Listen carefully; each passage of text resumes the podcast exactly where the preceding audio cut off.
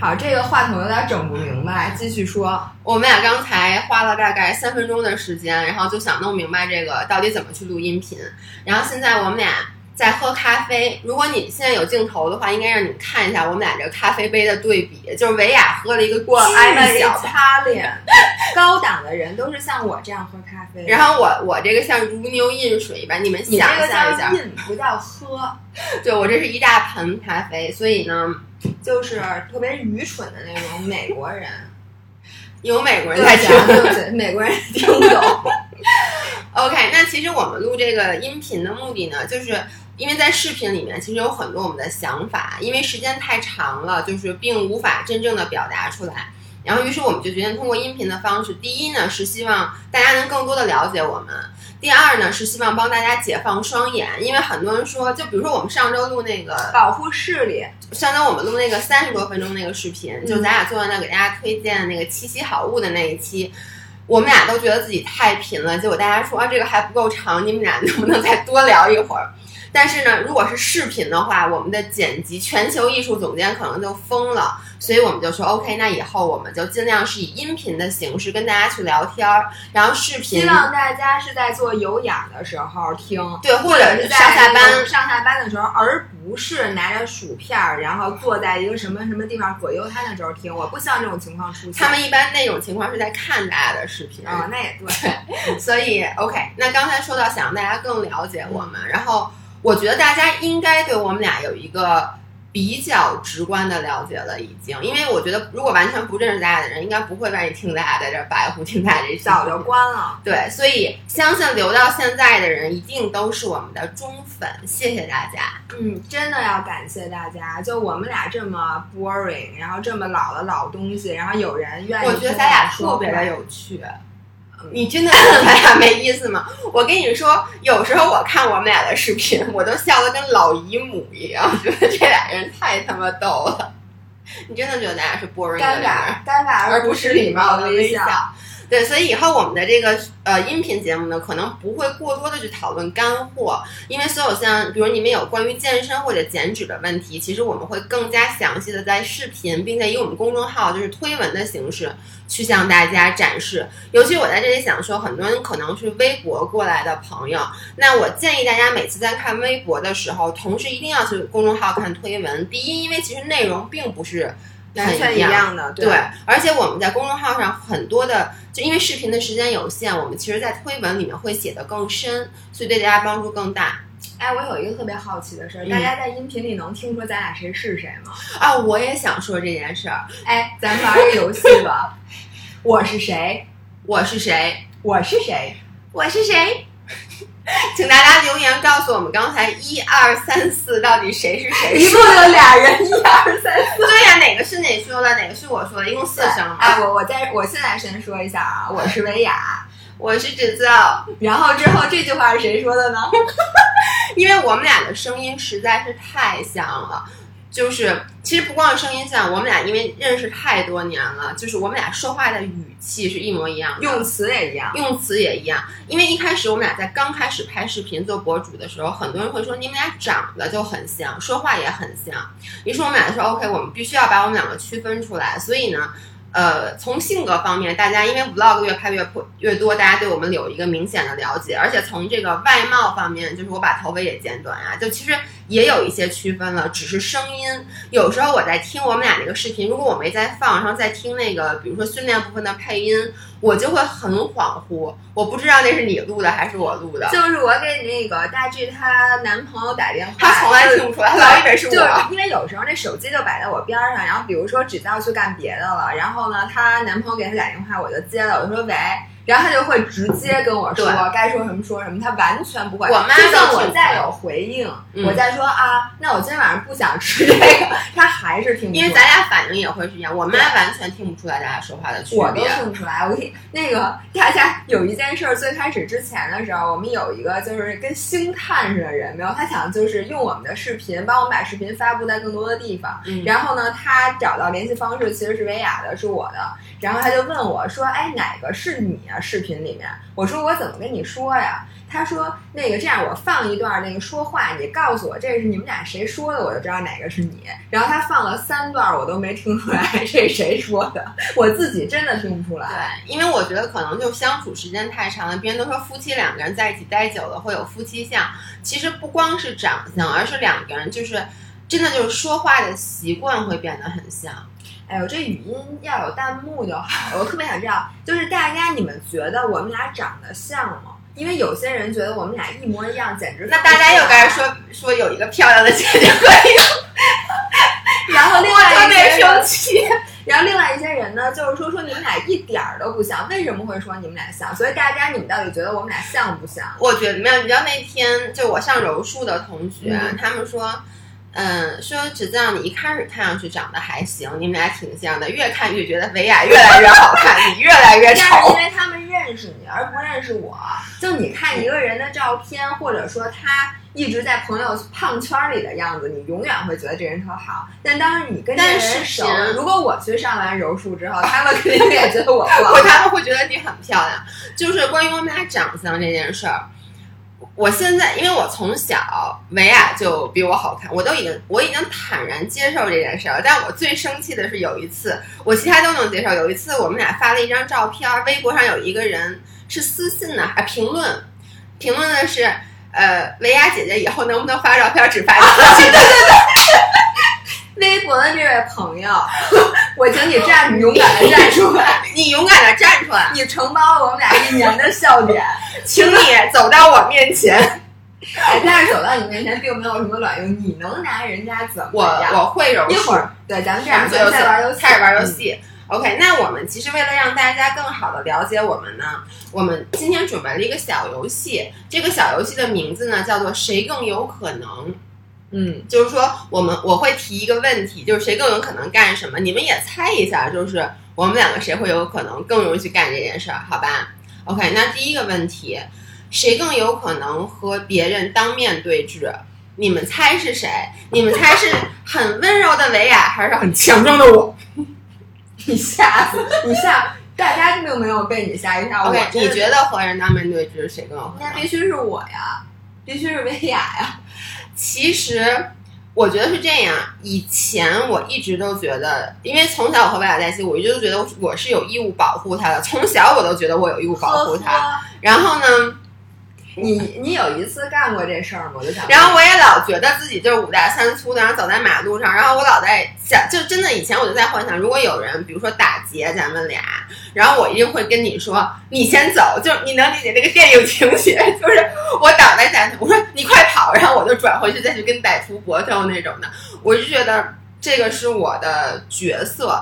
因为维亚看上去就很柔弱，她真人也确实很柔弱。你不不不，你们不是用这个词儿来形容我们的，我的，你们是用小鸡子儿这个词儿来形容我，对，好吗？你不要美化你们对于我的评价。对，但其实后来一系列，因为尤其我们俩在一起工作以后，能说吗？能说能说，怎么不能说？是这样的，我给大家讲一个故事啊。就是我们俩之前干过人生创业的第一回创业，其实是非常非常失败的经历，不能说失败吧，我们一点都不失败，而且没有那次也不但是特别狗血，对。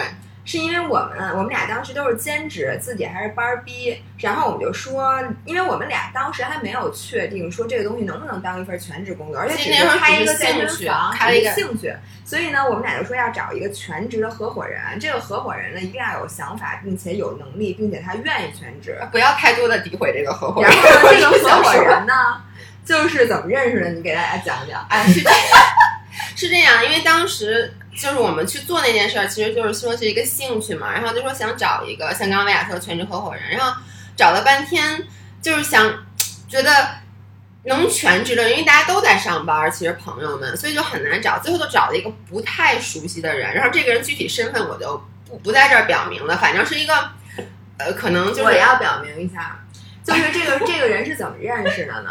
是只在他们家狗。是跟这个人买的，对不起。然后只叫他们家的狗得管那个人他们家的狗叫妈，对。所以你们给我解释，这是亲家，不是亲家，你是他们我爸女婿，我们不是叫 女婿，我没嫁给我们家狗。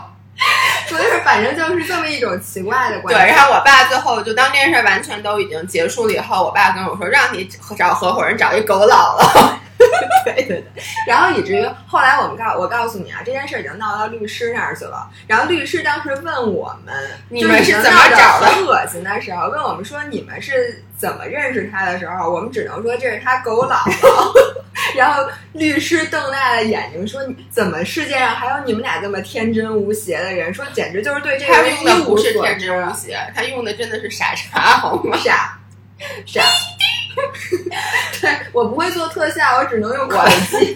反正 anyways，我给你们总结一下这件事儿，就是这个合伙人看起来是一个非常正常而且很有能力的一个人，他是一个典型的销售型人格，我觉得。然后最开始我们都非常喜欢他，然后之后呢，这个矛盾其实越演越烈，而且我们发现他的这个性格和他的人品其实有非常大的问题。啊，其实也可能问题是出在咱俩。你现在不要怂。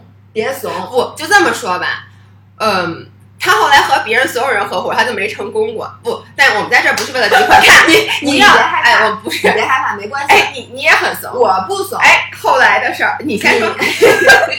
好，大家在那儿听啊。然后后来我们就发现，我们和这个人合不来。合不来的人其实是没法一起做事儿的，这点我到现在觉得我当时的决定是对的。但是呢，当时我们仨合伙合的好好的，就像你没有理由的非要跟一个人分手的感觉是一样的，其实就是晴天霹雳。现但是我们 我们俩已经酝酿很久了，但是他并不知道。对，就是因为当时我们是这么想的，就是其实你说问题大嘛，其实问题没有那么大，但是我们觉得。如果说你不在这个时候及时的去止止损止损的话，你其实未来当你这个整个这个事儿越滚越大以后，你其实你的损失会越来越大。所以后来当时我就和薇娅，但是我我先很牛逼的站出来，我跟薇娅说，我说咱们不然和他说我们要不然分家摊牌，然后薇娅就说好，然后我就说待会儿我来说，我拍这边，你听我现在拍着胸脯说吧，我的话筒和桌子都在震，我说到时候你就跟旁边听着。我说这件事我来主导，然后我们就到了，我们就约了，对，约了在楼下我就开始抖，不是到楼下是这样，历历在目。我跟你说，到楼下本来开始他走挺快，突然一下抓紧了我的手臂，说：“哎呀，怎么办啊？”因为我我会觉得很尴尬，就我我心想，你他妈尴尬到现在才尴尬，之前早干嘛的？我说没事儿，走吧。然后坐在那儿之后，某些人哎就开始在那儿一句没一句说：“哎，你最近怎么样？我跟你说，哎，我昨天买的桃可好吃了。哎，咱们最近那个怎么样？谁谁谁怎么样？”就开始话家常，你明白吗？就是一句都没有说到点儿上。说实话，因为当时去之前，我真是觉得这件事儿一定要做，因为确实它也是应该要做的一件事。但是我有一个很大的，就你们别看我平时很。叫什么很牛逼的样子，呃，但是我其实又很怕尴尬。就我当时到了现场，我就觉得这个话就像刚才维亚说的，因为不是一个很激烈的矛盾，其实表面上看上去是风平浪静的。然后你突然让我把这个事儿就。拿出来说，我会有点尴尬，因为必须要说，因为维亚说的特别对，其实这个就是很像两个人，其实有点像在分手。就是分手。但是因为我跟你们说，我没分，在这之前只分过一次手，而且也是那种很长时间，就是磨磨唧唧的。你们俩都不在一起，不在一块儿，对，才分的我跟我前男友是因为对，不是当面。对我没有当面跟人分手的经历，然后这个时候某些人，我真的没想到，当时我都觉得这天儿聊不下去了。然后后来维亚就你知道，他长叹一口气。唉，然后就瞥了我一眼，于是他就开始。然后我就直接说了，我说这事儿咱不能这么干，我们俩已经想好了怎么样怎么样怎么怎么样，然后才把这话说开。因为我我我分过那么多次手，这个他后来教育我很久，我教育他很久。我说什么呢？我说最后。这个人他总会明白你真正的目的。你之前打再多的圆场，你再怎么圆这个事儿，你要说的那个东西，他还是能对。而且他跟我说一句话，我当时印象很深，其实就是很简单，就长痛不如短痛。而且就是，嗯，你之前像你说的，你之前给他说的再好，到最后，如果你最后抛出来的结论是这个，你之前说的好，他是记不住的，没用。对，就跟有些人，我现在特别烦有一种人，就是他给你打电话或者他给你发微信，磨叽，他明明好久没给你发微信了，他一发肯定是因为有事儿，对吧？嗯。但他就是不说，然后事先先跟你说一堆有的没的，什么哎呀，你最近怎么样啊，什么什么的，然后最后把那个问题抛出来。像我，我现在都是直截了当，因为你其实最开始铺垫的那些，人家还是明，如果你要借钱，嗯，你就算之前你给他送。一箱桃，你跟他说：“哎呀，我去你们家坐坐。”最后，就对，直到你开口借钱这件事，他会把前面一切都忘掉，说：“哎，他就是想跟我借钱。”你干脆就直接说：“你说，哎，今天特别不好意思，我虽然很久没跟你联系，但是我现在确实需要这个钱，或者说我现在确实想请你帮一忙。”我觉得这样反而显得更坦诚。对，所以其实从这点大家可以看出来，就是。我是属于一个窝里横的人。我再给大家讲一个故事。你要讲在微博上面，我不知道大家有没有看到，我在我第一次在健身房跟一个人发生。哎呦，其实也没有吵架，但是也也基本上算吵架吧。反正我特别特别不高兴，就是因为那个当时你知道健身房里最容易被人占领的器械，除了龙门架，就是那个做 hip abduction 那个，那叫什么腿外展的那个机器，练臀中肌和臀小肌的。然后就有一个姑娘，她就一直坐在上面，她练。他他确实练了，但练完了之后，他就一直坐在那上面玩在上面玩手机。对，然后呢，因为我特别想练，我已经等了很久了那个机器，于是我实在忍不住，我就过去跟他说：“我说姐们儿，咱们俩能一起用这个吗？”没想到他直接抬头瞥了我一眼，跟我说：“不行，我还没用完呢，你不能先练别的吗？”而且是那种态度说话，态度特别差。哎。我当时就急了，我心想这健身房是你们家开的吗？于是我就说为什么不行？我说你练完我练，我说这又不是说上杠铃片儿，你说咱俩用重量不一样特别麻烦。我说这个我随便换一下就行了，你不是也得休息吗？然后呢，他就开始用那种特别流氓的那种口吻跟我说话。反正 anyway，我在这插一句，就这个女生跟健身房基本上每一个人都有弊，就是他们都有过节。就这个真的，我觉得问题不在我们。对，然后后来呢，反正这件事儿就出了。然后当时我这口气儿还没消，然后呢，指教就告诉我，他马上就来健身房，我就跟他讲了这件事儿。他的原话在电话里说：“行，等着啊，我马上就到，啊啊啊，马上到啊，别走啊，别走。”说我马上就来，五分钟，我五分钟就到，然后情绪非常激动，因为我当时刚上完柔术课，我刚打完架，我当时心里想，那感情好，我说这刚下柔术课的人，是不是？那我必须等着，我还特别怕那姑娘走了，你知道吗？我还一直看着，我说你可别走，你可别走。然后结果一会儿，首先不止五分钟，我觉得你得二十分钟才来。我不知道你在想犹豫些什么，你是不是特别希望他已经走了？结果某些人来了之后，你别说跟人家当面对着，他都不敢看人家，他就坐在那儿。然后呢，只要过来，然后眼睛也不敢说话，这眼睛看着我，那意思就是哪个呀，哪个呀？然后我说就你后边，我说那女生就在你后边，她愣没转头，跟我说啊，是吗？说那个没事儿了吧？说你练完了？说你你是不是要走了？然后结果就是。啊，还特意准备了一下，说要去接水，把水壶拿出来才转身，还敢才敢看人家。不是我，我必须要在这儿说，因为我觉得就是，如果这件事已经结束了，因为你没结束，我等你呢。因为当，而且你知道吗？当时你老公也在，你老公都没有想出头，我老公也没让我等着呀，说你等着我摇人儿，我摇人儿啊。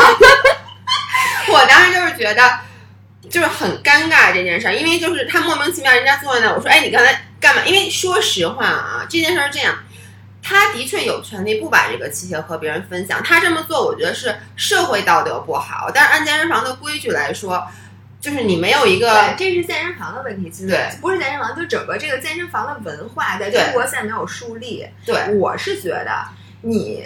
因为别人要求，就别人问你能不能 share 的时候，你没有权利说不能。我觉得这东西不是你 own 的，就是我觉得是这样，你也要看情况。就是像你说，如果是杠铃片儿，然后中间要来回拆很多次，就如果如果是我们，我们就是很麻烦的器械，我们一般也不会跟人家非得跟人说我我跟你 share，对吧？对，就是大部分情况下。但是如果就算是杠铃片儿，就你在深蹲的时候，别人说能不能跟你 share。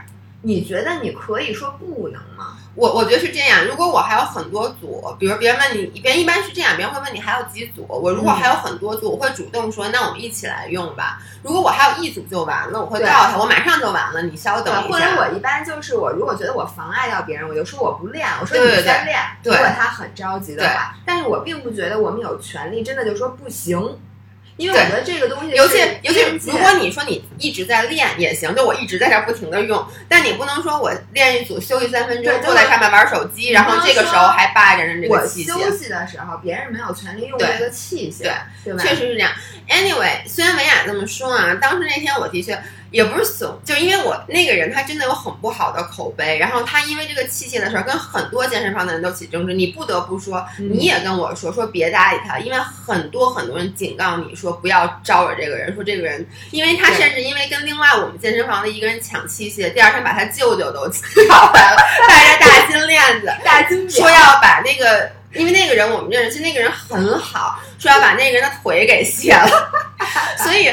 就是我其实不是在害怕他要把我腿卸了，我是害我确实有点害怕这个，就是那种莫名其妙的这个 confrontation。但我后来说实话啊，我后来帮张维亚把这把张帮维亚把这事给找不回来了。就是我有一次知道他想用那个有某一个器械，我就坐在上面，我练了二十多组，我就是不下来。对对。其实呢，我也没有想说说真的，因为我觉得这个人啊，他如果是这个人本身充满负能量，就是社会的一颗毒瘤，我们最好的办法就是根本就跟这人划清界限，离这个人越远越好，因为我们没必要让他的情绪去感影响到我们。但是呢，我主要担心那天特激动什么呢？因为你跟我说你等着，不是你要跟我说你别搭理他，我也就不我我觉得是这样，因为你知道人吧。他心里总有一些想看热闹的那种，我觉得是这样。其实就是因为，呃，怎么说呢？因为我觉得我现在越来越是意识到，其实维亚他有能力保护自己，所以我废话 不，因为我跟你们说，我我不是，我也不是完全不跟人起争执。因为小的时候，你记得咱们，咱们原来在，因为原来在那个上高中的时候，当时我们不，我在租房子住嘛，我和另外几个同学一起，为了离学校近一点。然后楼下的那个有一个人住户就总上来找麻烦，就觉得我们吵。其实我们真的很安静，但因为当时租的是老房子，确实隔音不太好。然后那两个女孩每次都会躲起来，她们的确就会躲起来。每一次都是我出去说，因为当别人都使不上的时候，而且那种那种对峙我反而不怕，因为那种我非常你有理。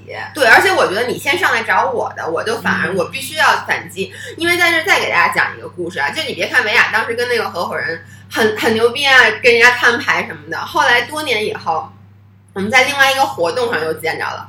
我一点不夸张，这件事我必须要给你们讲。当时是我另外一个朋友的新店开业，然后我们去参加。当时我们一群女生全部都认识的朋友坐在地上。这时候突然有一个人指着远处说：“哎，那不是那个？我们给他起一个名字吧，叫叫小新。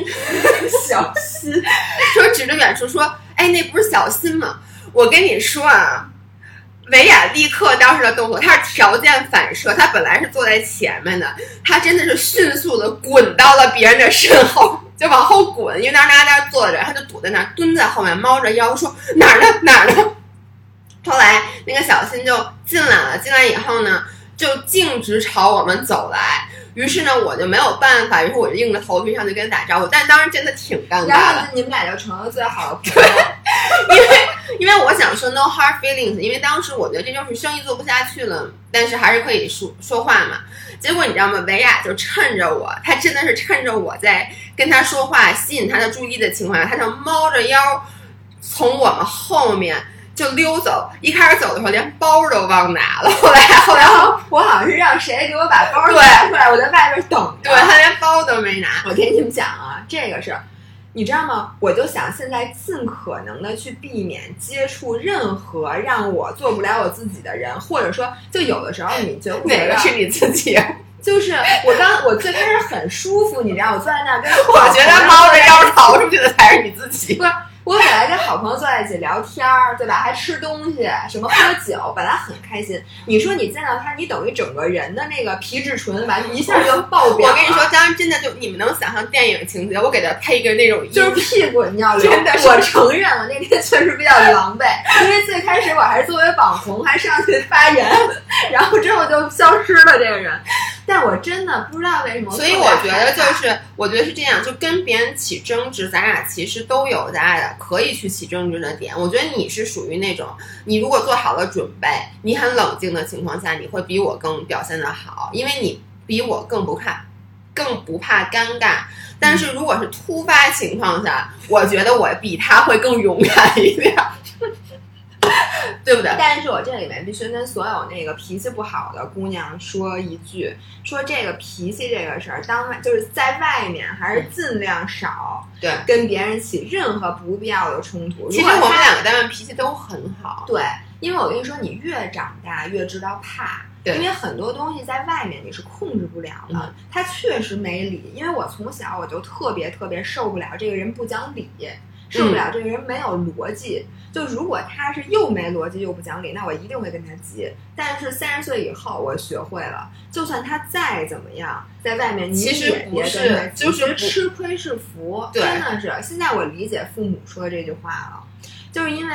你跟他在一起，你耽误不必要时间，浪费不必要最重要的是你那个情绪挥之不去。对，就是就是，其实真的就就感觉很恶心的感觉，就你把自己，比如就踩了一脚屎，然后你就半天都甩不掉。所以我们两个现在有一个特别大的共识，就是如果这个人我们一开始觉得他是一个负能量的人，或者或者引起我们不舒服的人，我们就根本就不跟他接触。然后呢，如果说真正像发生健身房那种事儿。其实说实话，到最后我们要揪着他跟他那儿理论行不行？我觉得也行，咱俩两个人肯定超过他一个人。但是呢，真的没必要，因为我觉得你跟他是争不过的，因为他不在你，他不能理解你的道理在哪。对他如果能理解你，也不会出现出现这种问题。对他活在他的逻辑里边，我们活在我们的逻辑里面，大家相安无事就好。我们还是要让，哎，对，这里面我必须提一下，我觉得梳理朋友圈，就梳理你的社交圈是非常必要的。因为有的时候你跟有一些人在一起，你就觉得度日如年，你觉得他说的每一句话都怎么那么听着那么烦。那么煎熬，然后但有时候你出于礼貌或者出于惯性，你还在和这些人交往，或者有时候你就是为了为了 kill time，你就为了消磨一些时间。今天晚上，比如说任何人叫叫我，我可能都出去了。那今天恰好是他，然后他每次叫你，你都出去了，你也就保持这个惯性。但是你们真的要停下来。其实重新梳理一下，就一定要和你真的每一分每一秒都有价值的人对有价值，而且你享受，其实享受也是一种价值。对，比如说这个人他并没有教会你什么东西，他也并没有帮助你成为 better person，但是你就是跟他在一起很开心，这也是一种帮助。对，哎，我那天听到一个话，我觉得特别对，其实他就在聊聊友情嘛，就是说。呃，其实是这样，就有一个人，然后他跟他最好最好的朋友，后来关系变得不太好了，但是他就因为觉得这个人我们认识了这么多年，我跟他从幼儿园就是好朋友，所以我不能消失去这段友谊，所以他其实每一次跟这个人在一起的话，他都很不开心，他还是不停的在跟人在这个人就是相处，是一种惯性，对，其实就是一种惯性，或者你觉得是义务了，对，然后呢，后来结果。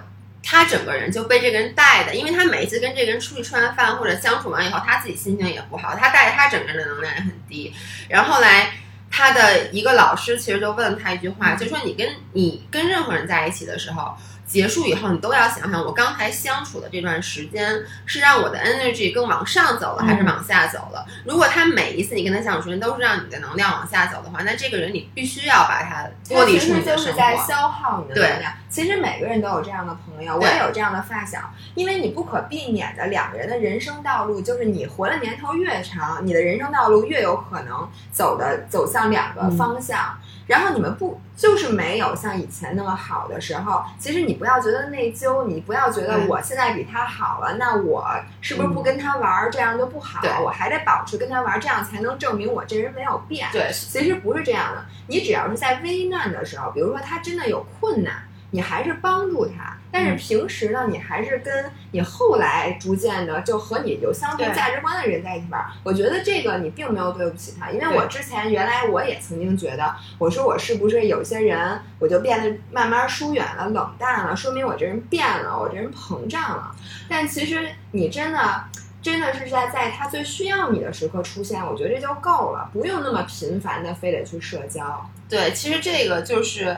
嗯，怎么说呢？其实我们第二个问题就是谁更会和之前的朋友断交。其实这个就是我们俩的第二个问题，因为我觉得这个，我觉得咱俩都差不多。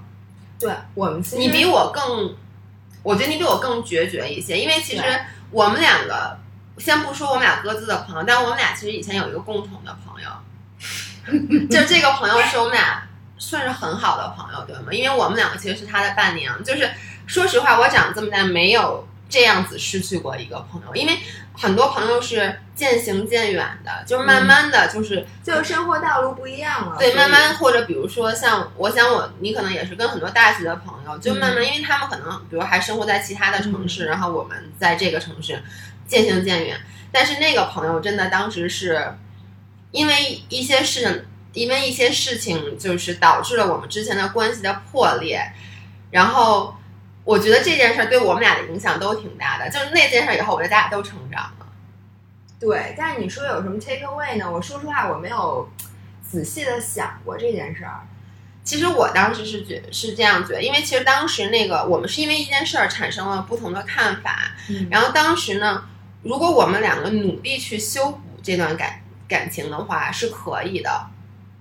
就是我们两个，然后呢，我们当时这样，我们做出了一定的努力，但后来我们其实认意识到一件事儿，就是其实从根本上，我们和那个朋友还是有很多不同的。然后之前呢，是因为大家天天在一起玩，并且认识的时间也比较久了，所以就你会认为你们是同一路人。但其实最后就是因为分开的时候，其实我们俩都很难过，咱俩当时还都其实有哭。但是你让我现在回想起来那件事儿。做的后不后悔？我其实也不太后悔。我也不后悔。是这样的，其实呃，如果你没有，就是人其实是在选择的时候才更能知道你是谁。对，就如果你一直没有想过说这个东西，嗯，对，就比咱拿衣服来讲，就如果你不收拾衣橱，你不知道你自己的品味到底是什么样，就什么样的衣服你是要的，什么样的衣服你不要。当你在做选择，比如说这十件衣服，你必须要扔两件。你到底扔哪个的时候，就一定要扔啊！你你不能说我都不扔，你只有真正选出那两件的时候，你才能知道哦，原来我更喜欢什么样的。就是说，原来我更不能。其实你只有去做出断舍离的这个选择，你只有真的断舍离了一些东西，才能让你显示出留下来这些珍贵的价值。我觉得。就是像你刚才说的衣服一样，我以前是特别舍不得扔东西的，因为我妈是一个从来不扔东西的人。就我们家里就是，哎，你知道，就是小的时候咱们用那种毛巾被，就是你们家现在还有？真的，我们家现在还有呢。就我们家现在甚至还有，就那种以前那种印着花儿那种暖水壶。就我妈这些东西都舍不得扔。我们家现在的餐具还是我爸我妈结婚的时候别人送的那。这点我爸我妈也是。我前两天回家，我不刚搬新家吗？我妈收拾出来一桌子，说你挑吧，你们家新家哪个要？我一看，除了没有北戴河留念，其他的都差不多，就那种凉水具。我的天！我觉得就是因为，因为可能上一代人他们那时候物质比较匮乏，所以他们就是真的不会去扔东西，导致我其实以前也是这样的。然后我们家也是弄了留了一大堆东西。后来那天我也是收每一开始原来收拾衣橱的时候，哪个都舍不得扔，因为我总会觉得。哎，我是不是留着它以后还能穿啊？是什么之类的？然后呢，你会在平时的时候强迫自己去穿它，因为你觉得要不然我留它就白留了。然后到最后的结果就是，其实真正让你看上去更好看的那些衣服，你穿它的机会就少了。我觉得这个和朋友的是一样的，因为你其实我们每天工作也那么忙，生活那么忙，我们能留给朋友的时间其实也是非常有限的。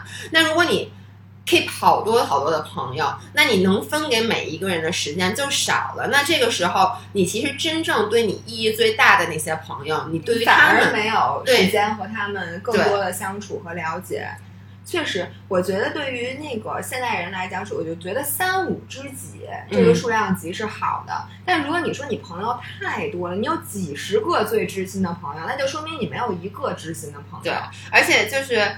呃，很多人就问，经常问我们俩还有没有别的朋友？其实坦白讲，我们也有别的朋友，嗯而且也有很好的。但是我我我我觉得 咱俩现在离得就脸离得有点近，我觉得我马上就要 亲上，感觉我要跟你表白。但是其实 in the end，我觉得只要有维亚，我其实。在朋友这方面，我基本就已经完整了，就我是够了。当然，其他的朋友对于我来说也很重要，因为我们俩天天真的在一起。You complete me。对，所以其实这个也是我们俩的一个建议，就是怎么说呢？其实，在社交方面断舍离，我们不知道为什么说到这个，但是因为说是我觉得朋友嘛，这个谁更有可能和朋友断绝这个？是非常重要。我觉得，就和朋友交往，不要看量，还是要看质，要看你们交往的深度，而不是广度。其实我和芷笑的这样的朋友，就是我们俩对对方真的是完全不一样的意义，就是。就之前你说过一句话，就是我们可以完成对方的句子。我觉得不仅如此，你现在给我一件事儿，我能完整的告诉你指教是怎么想这个问题的。对他也能他太了解，我也很了解他。对，然后很多，昨天我们其实和我们的 agency 就和我们的 agency 还有一些一些其他的人开会，嗯，然后在过程中我们其实在讨论很多问题，我们俩经常意见不一致，对然后他们就说：“哟，你们俩不会要吵起来他？”说你们俩吵完了吗？对我说我们俩没有啊。先是先是安琪说：“哟，你们俩要吵起来，就他们会很紧张，因为觉得我们两个就是在讨论的过程中会非常的激烈。包括我们的那个全球总监在一开始跟我们俩工作的时候，经常因为经常和维亚说一个什么，我说啊我我不不同意或者我不认为这样，然后我说一个什么，他说我觉得这件事没有意义，但是。”我觉得就是因为我们两个能够很坦诚的跟彼此表达自己的看法，同时我完全不会因为他跟我说这个而因为我们其实完全理解对方的立场感受，而且我们接受对方的不对同。对对我觉得其实这样的两个人在一起，他那个如果我们俩最后 finally 同意了一件事情，但是那件事情一定是比我们俩任何一个人的想法都更完整对、更值得做。而且其实我们两个也会，就是比如说维亚有时候他有一些想法，这个想法我觉得个就比如他喜欢的视频的类型是很唯美的，或者说是很注重画面的，而我比较喜欢那种搞笑的。但是我不会因为我不喜欢他那个就说咱不能拍这个，嗯，我会觉得 OK，那咱们怎么着把我的元素也加一点在里面？其实两个人在一起工作就是要找到这种嗯妥协。对，其实你干什么事儿都是一种嗯妥协，对对吗？我们就是在人生，就是在用有限的精力、有限的时间、有限的资源去过成我们最好的这个版本，对对吧？人生就是一场修行，真的，这 此处应该有音乐。OK，还有问题吗？我们最后一个问题就是谁更有可能因为负面的评论影响情绪？你觉得？你觉得？肯定是你。但我觉得你也会。我觉得这事儿吧，人人都会，就是说，说实话，没有人能够接受人特别叫什么赤裸裸的这种批评。就算你批评再对，他心里也觉得你说的是对的，他表面上都非常不舒服。我觉得这个是人之所以成为人的一个共同的特性。但是说影响情绪，因为我觉得维亚、就是我这个人有一个特点，就是说我他情绪很稳定。情绪就像大海，就是就是是一个怎么着呢？非常平和的，就是我很难，因为可能这个情绪对我来讲影响百分之五就是影响了，但是嗯，对您来讲是百分之零和百分之百，就是你的波谷之间差得很远，就是惊涛骇浪你的情绪，而我的情绪可能就是一个涓涓细流，嗯。就是是风平浪静的这个心绪。我觉得这个是咱俩一特别大的不同。对，我觉得这个其实刚才你说就是我。我们两个是在玩 complete each other。其实我觉得就是我其实很多时候需要维亚去来帮助我 Manage manage 我的情绪，因为呃，说实话，我觉得我现在因为负面情绪影响心情的情况越来越少了。我觉得也是因为我们之间越来我我变得越来越自信了，因为我记得特别清楚，在我们俩刚刚开始做这个呃视频的时候。真的收到的负面就是负面评论比现在要多。然后当时呢，因为我们俩自己又很不 sure 自己做的这件事儿，就没有找清自己的方向，所以任何一个都不光是负面评论，其实有时候他一些建议都会让我觉得质疑我自己。但是现在呢，坦白讲，我主要因为有你嘛。对，我觉得因为有大家，就因为肯定我们的人有很多，所以再有一些负面的评价，我就会觉得，嗯，怎么说呢？我现在是觉得，基本上对于我们两个的 hate comment 会少很多，就没有那种就是就是为了骂我们而骂我们的。这点我真的特别特别的 surprise，就是很多人就说，哎，你们当网红以后接受的负面情绪，我觉得这个就负面的评价，这个基本上没有。一般所有的不好的评价也是。对事儿，比如说他觉得你这件事儿可能做的不太对，这种的。嗯，我觉得是这样，就以我对我自己的分析，就如果说别人说我的这个，比如说他对我的负面这个评论，我如果觉得不是这么不是这样的，那我不会往心里去。嗯，我会觉得这人什么什么玩意儿，什么怎么搞的。但是唯一的我会往心里去的，就我觉得他说的是对的，只是我一直不敢直面这一点。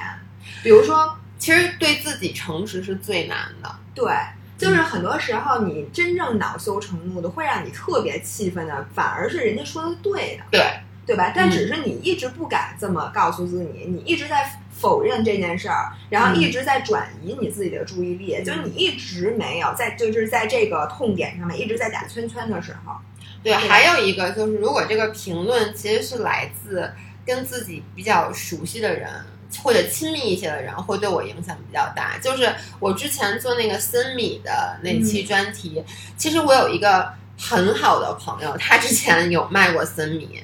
他当然了，我做那期是那个就是推文的时候，其实我知道他已经不卖了，所以我也是才斗胆去做了那期节目。后来做完以后，但他当时立刻他的反应是很生气，他真的很生气，然后。我就也一下就是窜起火来了，那个可能是我最激动的一次。然后呢，我记得那天特别清楚，我站，因为他我发现他不高兴的时候，当时已经是晚上十点多了。然后我一个人站在大街上，我也来顾不得跟别人说话，就站在大街上跟他发微信，发了一个多小时，就待到十一点多、十二点才回家。然后呢？我觉得这个是对我影响比较大。就如果你周围的人，因为他当时他给我的反应是，我说你都不卖了，你为什么还觉得我这么做不对？他说，我觉得你根本不是真心想去说打假或者什么的，你就是想蹭热点。就这，他这句话是唯一一个，他所有的让我觉得怎么说呢？当时在批评我的时候，这一句话让我很愤怒。对，我觉得当你周围身边你很信任、你跟他坦诚的朋友，发现他用一个小人之心，或者说他用一种你真的完全就是真冤枉你，对，一点都没有想的时候，他这么说。就如果有真的有人这样冤枉你，我觉得世人都受不了。对，但是后来就是很好的，就是我觉得这种就是真朋友，因为后来我们俩就我跟他说完了，我确实我心里是怎么想的，他其实完全就接受了怎么想，然后到后来我们两个其实也给互相道了歉，因为他觉得他不该冤枉我，然后也不该完全没有弄清事实之前就跳出来，但是。我其实也能理解他，因为我其实应该在事先跟他打一个招呼。他生气主要的点，他是觉得咱们这么好的朋友，你也知道我之前他也是有点恼羞。对你为什么不来跟我去？因为他自己对也觉得这个事儿，他说他知道这件事儿不好，这也是为什么他后来不做了。但他就觉得作为朋友，为什么我没有事先给他一个 heads up？这点也确实是我做的不足的地方。所以我这种朋友就是，嗯，就是很很值得交。然后还有一些负面评论，就是。经常会在对比我和维亚，这负面吗？负面，因为没有人夸我呀。你们都干嘛吃的啊？这吐文星子喷了我一脸，你们赶紧的，怎么没有弹幕？其实我觉得这个算不算负面评论呢？我觉得，因为你们知道，我和薇娅其实经常在讨论这个问题，就是我表面上看起来很自信，但其实我并。不是真的自信，因为我觉得这跟从小的成长有关系。维亚的家庭，其实我是很羡慕，但是我觉得这是少数。就是维亚他妈妈，因为我妈是一个大学老师，她从小就是看着课本来教育我的。还有姥姥，对，就是维亚从小就是家里面会给她很多鼓励，就是她只要一旦做什么一件什么事儿都不用做的很好，从来没有受过批评。对，家里就会说你做的很好，然后她只要。有任何成就就会得到肯定，所以他的内心其实是很强大的。对，但是我我其实我我觉得我完全没有在说我妈坏话啊，但是我觉得 妈妈妈 对不起，但是我觉得就是我的家里的教育方式其实是特别典型的典型的中国式，就是我真的从小我妈就在，就是在别人家的孩子的阴影的情况下长大的，就是从小每一次都是，就包括我们俩其实变成了一个组合之后，最多去对比我们完了。他妈就愈演愈烈，因为可对比了，天天都可以对比。对，因为天天都可以对比，就变成了我妈，所以我妈经常会说，我想起了我上上上次上电视那次，我都笑死了，我简直要笑喷了。就是我跟你说，其实因为有，就比如说是这样，有人会问说，哎，你们俩在一起，你会不会心里面去对比你们两个？说实话，别人不问的情况下，我是不会的。但是呢，我妈就总是会说，首先啊，评论有时候会对比咱俩，就是，但是我对于大家的评论在好，倒还好，就是。像那个小朋友留言说那个薇娅姐姐以后不要再发都多少年前的事儿了，你这 但是我的意思就是说，其实来自大家的评论我都还好，但是我妈，比如说，她每次就会问阿姨，说实话，我觉得这点您做的确实有点不太对。我觉得这个确实有，就是我妈她经常会说，哎，那个喜欢维亚的粉丝多还是喜欢你的粉丝多？这就是 问小孩你更喜欢爸爸还是更喜欢妈妈，这是最招人讨或。者或者他会问说，哎，我怎么发现留言都是夸维亚的，没有夸你？就是不是，就算留言都是夸你的，他也会想出另外一个点。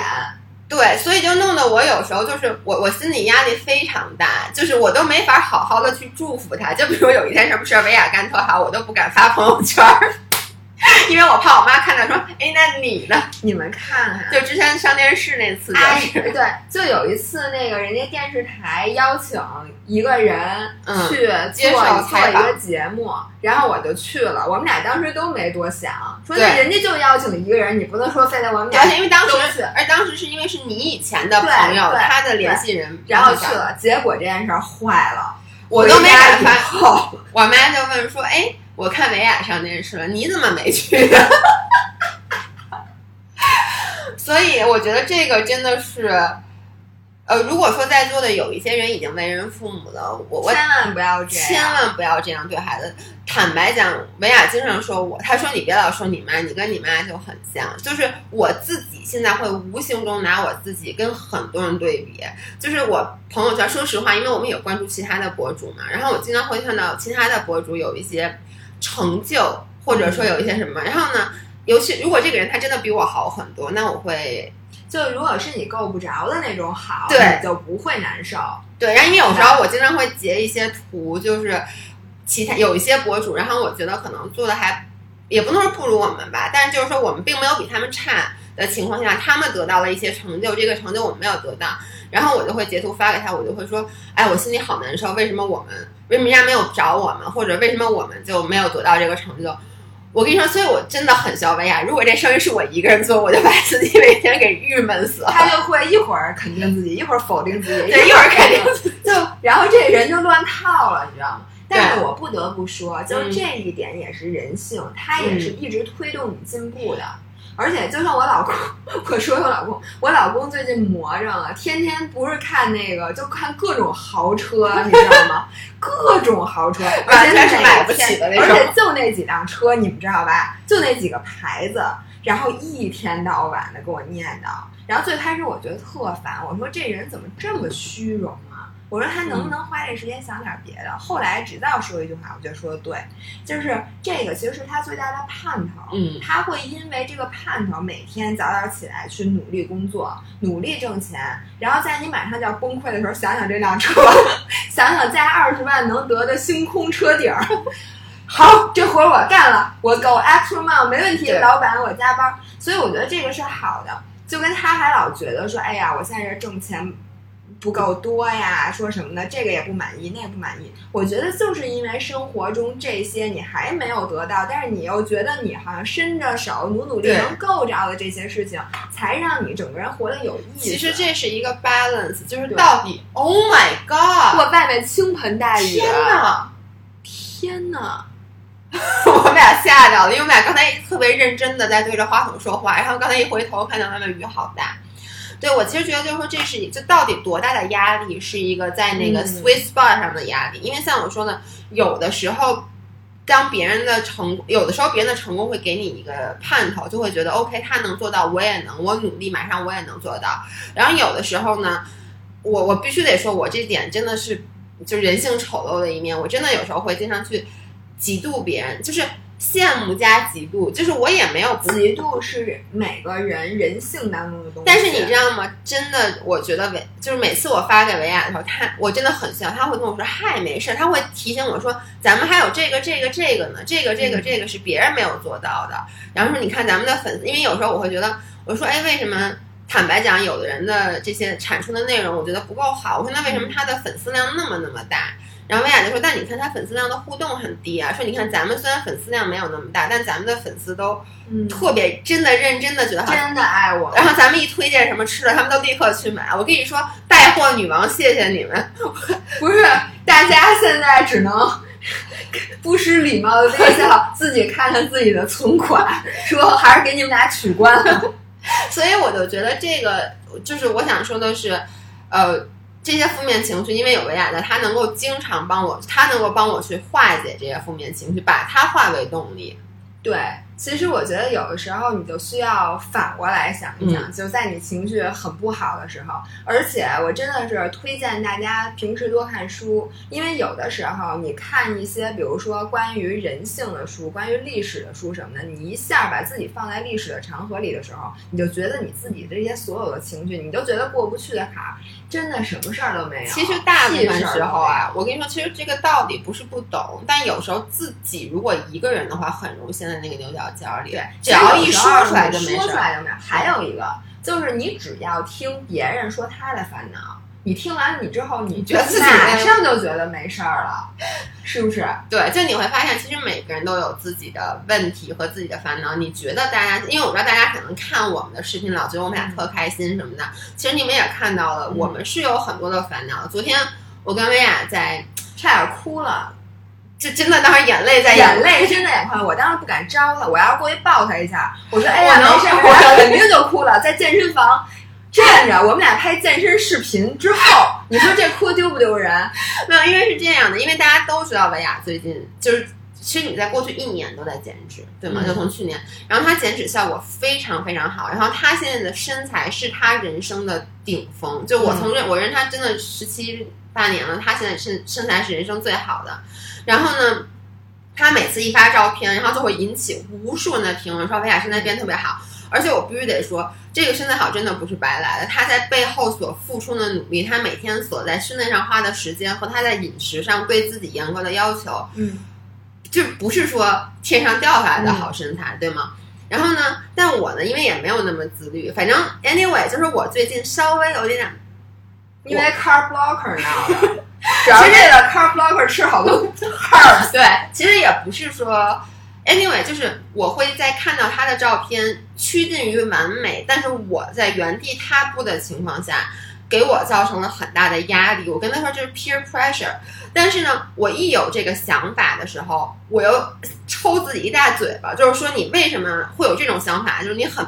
卑鄙这个想法，就是觉得为什么你要嫉妒维亚？你们俩就等于是一个人，为什么你要嫉妒他？其实我觉得主要压力是来自于昨天我也跟他说，我说就是因为我们俩现在是一个组合，是一个公司，是一个品牌，然后他的身材越变越好，其实等于是让公司的资产在增加。而我如果原地踏步的话，就是在给公司拖后腿。然后我觉得我这样做很不对，但是呢，因为我之前有过暴食的行为，然后坦白讲啊，就是我前段时间我试图就是因为我有点着急，我说 OK 我得减肥，然后我就不敢，也是就确实把我的热量缺口造的大一点。结果我就有一天有一个周六，当时我男朋友在外地出差，然后他也不在家，就我一个人。然后那天我在家就暴食了，就特别特别可怕的暴食。然后，但我后来及时止损了，但是我当时就觉得啊，这件事太可怕了，我就觉得我真的不能说为了减肥，为了着急而给自己制造那么大的能量缺口。然后，对我必须从用粉丝的那句话来总结一下，就是粉丝说我喜欢你们俩。绝对不是因为你们俩身材多好，练的多好，也不是因为你们俩讲的多好，而是你你们俩让我们看到了，就是整个这个怎么说呢？是我们是我们是我们的榜样，而且你们俩活得非常真实。其实我觉得粉丝在咱们俩身上能看到所有。这个就是一个普通的女生在变美的路上，她所经历的这一切，包括心理上的和包括你这个你的努力，这一切大家都能看到。我觉得就是咱们这些分享，我觉得咱俩今天说完，肯定很多人都能找到共鸣。比如说，你看到你一朋友跟你一块儿开始减肥的，然后他他他瘦了，然后你没瘦，那你心里到底是怎么想的？你是为他高兴，对自己高兴。如果你对自己坦诚，我我相信所有人都会有压力，而且你有可能有些人做的极端，他可能会疏远那个人。如果说你对你像我们俩一样比较成熟，你可能会更接近这个人，因为你越接近一个。就是浑身正能量或者什么的好，其实对你是越好的。你越疏远他，你越不成功。其实很多时候是这样，对吧？就是我我们俩的好多朋友，其实都比我们俩优秀，就很多方面都比我们俩优秀。但我们还舔着脸跟人家玩儿，我们不知道他们为什么要跟我们玩儿。但是既然他愿意跟我们玩儿，我就愿意跟他玩儿，因为我觉得这能让我变成一个更好的人。我最后再总结一下，我这真的三十多年。我觉得说的最对的一句话，我也经常用这个话来安慰我，就是在我每次觉得，哎呀，我怎么不如人家，我不如他，为什么我我爹没有人家爹那样，什么一下扔给人家，人家那创业跟我们这创业完全两码事儿，对不对？就我都用一句话来告诉你，其实你的这一生，就是在你所有拿到的这个游戏资源里面，然后通最多的关。其实，因为你生下来就是你的家庭环境、你的父母教育、你自己长什么样、你的身材什么样、你的基因什么样，你整个的这个环境是你基本上选择不了的。嗯，然后每个人都有一套自己的优点和缺点，这么一 package。但是你拿着这个资源包。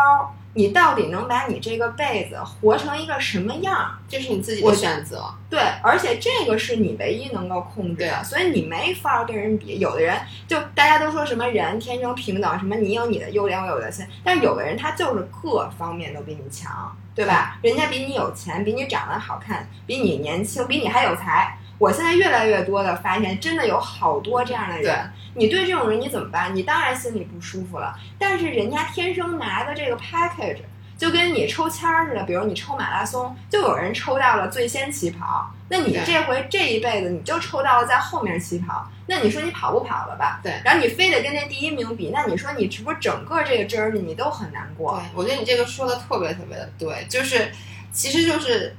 你已经拿到这个 package，其实过得快乐，就是我觉得有一个东西是你可以控，你控制不了你这辈子你身材，有的人就是比如说，比如我就大腿上肉很多，有人肚子上很多，或者说有的人天生家庭条件比较好，有的人天生会唱歌，我天生五音不全。然后但是呢，你拿到这个资源包以后，你过得快乐不快乐，这个是你可以自己去调节的。我觉得是像刚才薇娅说，你没有人能够做到。完全看着特别好的东西，说我一点都不想要。你想要不想要？想要。那可是这个时候你就说，这个东西确实是别人的，你拿不来。那你是说每天都看着别人在那眼红呢，还是说你低头看看你自己，努力把自己的生活过得最好？这个啊，我觉得是这样。这个道理谁都懂。可能我们说的时候，我觉得大家也都在等。嗯。不是每个人都能做的，我觉得没有任何人能完全做到。对，我觉得这个就是你不断的要教育你自己，然后呢，你你自己对自己重复的这个变数越多，你越有可能说服你自己。对，其实这个就是。其实也是在和自己和解的一个过程。其实和自己和解不只是跟自己的身材和解，也在和自己整个你的状态和解。接受自己的不完美，不只是接受说啊，我可能有一个假胯或有我有副乳，你也要接受我的现在的情况就是这样的。那我怎么把这个情况活得最好？对，其实你仍然有很多的空间。比如说像我，我觉得我最高兴的事情，不是说我这个。就是其他方面成就，就是因为如果你真的像我，咱就说一个最直观的，我原来真的，我今天早上发了一个微博，我原来腰围比现在细至少三厘米，我原来腰围五六的时候，我都一点腹肌都没有，我觉得我这一辈子肯定就这样了。我之前曾经一度怀疑过，我就没长腹肌，因为我真的特别瘦时都没有。大家都说说，其实你就看体脂，你只要体脂够低，你就有，根本不是这样的。对于我来讲，我就是没有。但直到现在，我虽然腰围比原来粗了，但是我现在腹肌非常的明显，这个才让你很高兴。为什么呢？就虽然我的腹肌还是没有人家天生就八块的明显，但是我在我的这个 package 里做到了我自己，对吧？所以我觉得这个才是让你整个人。就是你，你更有接下来继续去在你的 package 创创造更多可能性的这种动力。我觉得每个人自己好好想一想，怎么把你这辈子活得别的那么别那么那个 external focus。对，而且而且对，而且其实还是就是不要觉得呃自己，比如说在嫉妒别人的时候，这个想法是特别不好的。大家都会有特别有用。嗯，我虽然超时了，但是我们先把这话说完，就是你告诉他。就我觉得坦白这件事儿，说实话，我昨天跟你说完以后，其实 咱俩本来就朋友，但是我必须得说，昨天跟你说完以后，我心情一下就好很多。因为之前我为什么会那么难受，是因为我觉得维亚做的很好，然后我又觉得对自己又有点不满，然后呢，我又对我自己这个想法感到的很，你就觉得很很 shame，对我觉得我很内疚，就是我怎么能去很羞耻，对，对，很羞耻，我怎么能去。嫉妒我最好的朋友，就是就是他有这么好的成就，哦，我当然一直很想为你高兴，但是我内心就觉得，哎呀，你怎么？这是人性。对，但是我昨天自从跟你说来之后，然后也 almost 哭了以后，我其实我会更加坦然，嗯，就是我真的昨天就跟你说完以后，我会觉得，其实这是一个 decision，就是这是我做的一个决定，就是。我觉得 OK，以我现在的状况，我可能没办法去再做，就是那么严格要求自己的饮食，因为其实不都不是从生理，我心理上就没有你稳定。咱们一直就说，就是我是心情很容易波动的人，而做这件事儿，就减脂这件事儿，其实对你心理的压力是很大的，非常大。我觉得为了我的其实 mental health，就为了我心理的健康，因为前段时间我有段时间不是很开心，其实就是因为我又想减肥，我又着急，但是我又。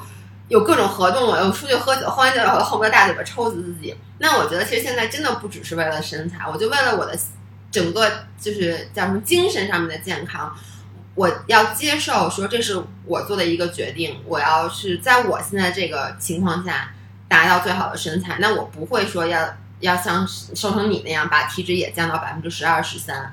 嗯嗯。哎，反正我觉得啊，人啊，最后就是天天跟自己的这个，就是天天给自跟自己打心理战。其实你刚才说特别对，就是肯定，因为人都是这样，肯定自己，否定自己，肯定自己，否定自己。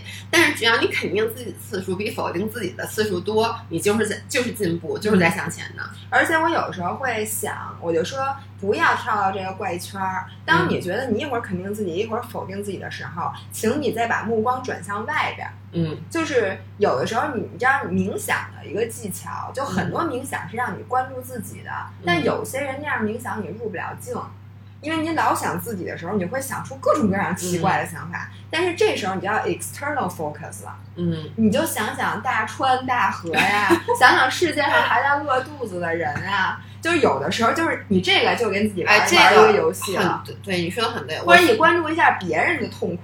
其实别人解决解决问题，你会发现你自己啥事儿没有了。对，其实你就会觉得真的和很多人相比，你的这个困扰根本就不叫困扰。确实是这样的。OK，那我们今天一个小时。我觉得咱俩要每周录一个这个，咱俩这样，我觉得我的身体被掏空了。然后三次以后，我整个人生都分享。哎，但你知道吗？我其实对这对这个整个 podcast 这件事，我非常的期待，因为我一直在听一些国外的 podcast，然后有一个也是一对好朋友，他们俩每次录，然后他们俩其实本身感情就很好，但他们后来说，因为录 podcast 让他们结婚了，就是 对对方的。亲密度和信任度会更高，嗯，咱俩没法再高了，而且我再高就要合体了，而且我觉得真的就是，呃，录 podcast 会比录视频让我更能打开心扉。你说刚才那些话，如果是你让我对着镜头说，我其实说不出来，还缺练，以后就说出来。我觉得对于我来说，就因为因为现在没有一个相机对着我，我就真的想，而且也看不到大家，觉得大家在聊天儿。其实这个聊天儿真的，我们俩平时聊天儿就是这样的。对，但只是聊的没那么深，咱俩经常有还是聊八卦。好了好了，不废话了，不废话了。好，那我们下礼拜再见。我们以后应该每礼拜五录，然后争取周三、周三、周一或周三都行，因为这两天都商量好了，告诉你们。嗯，好，拜拜。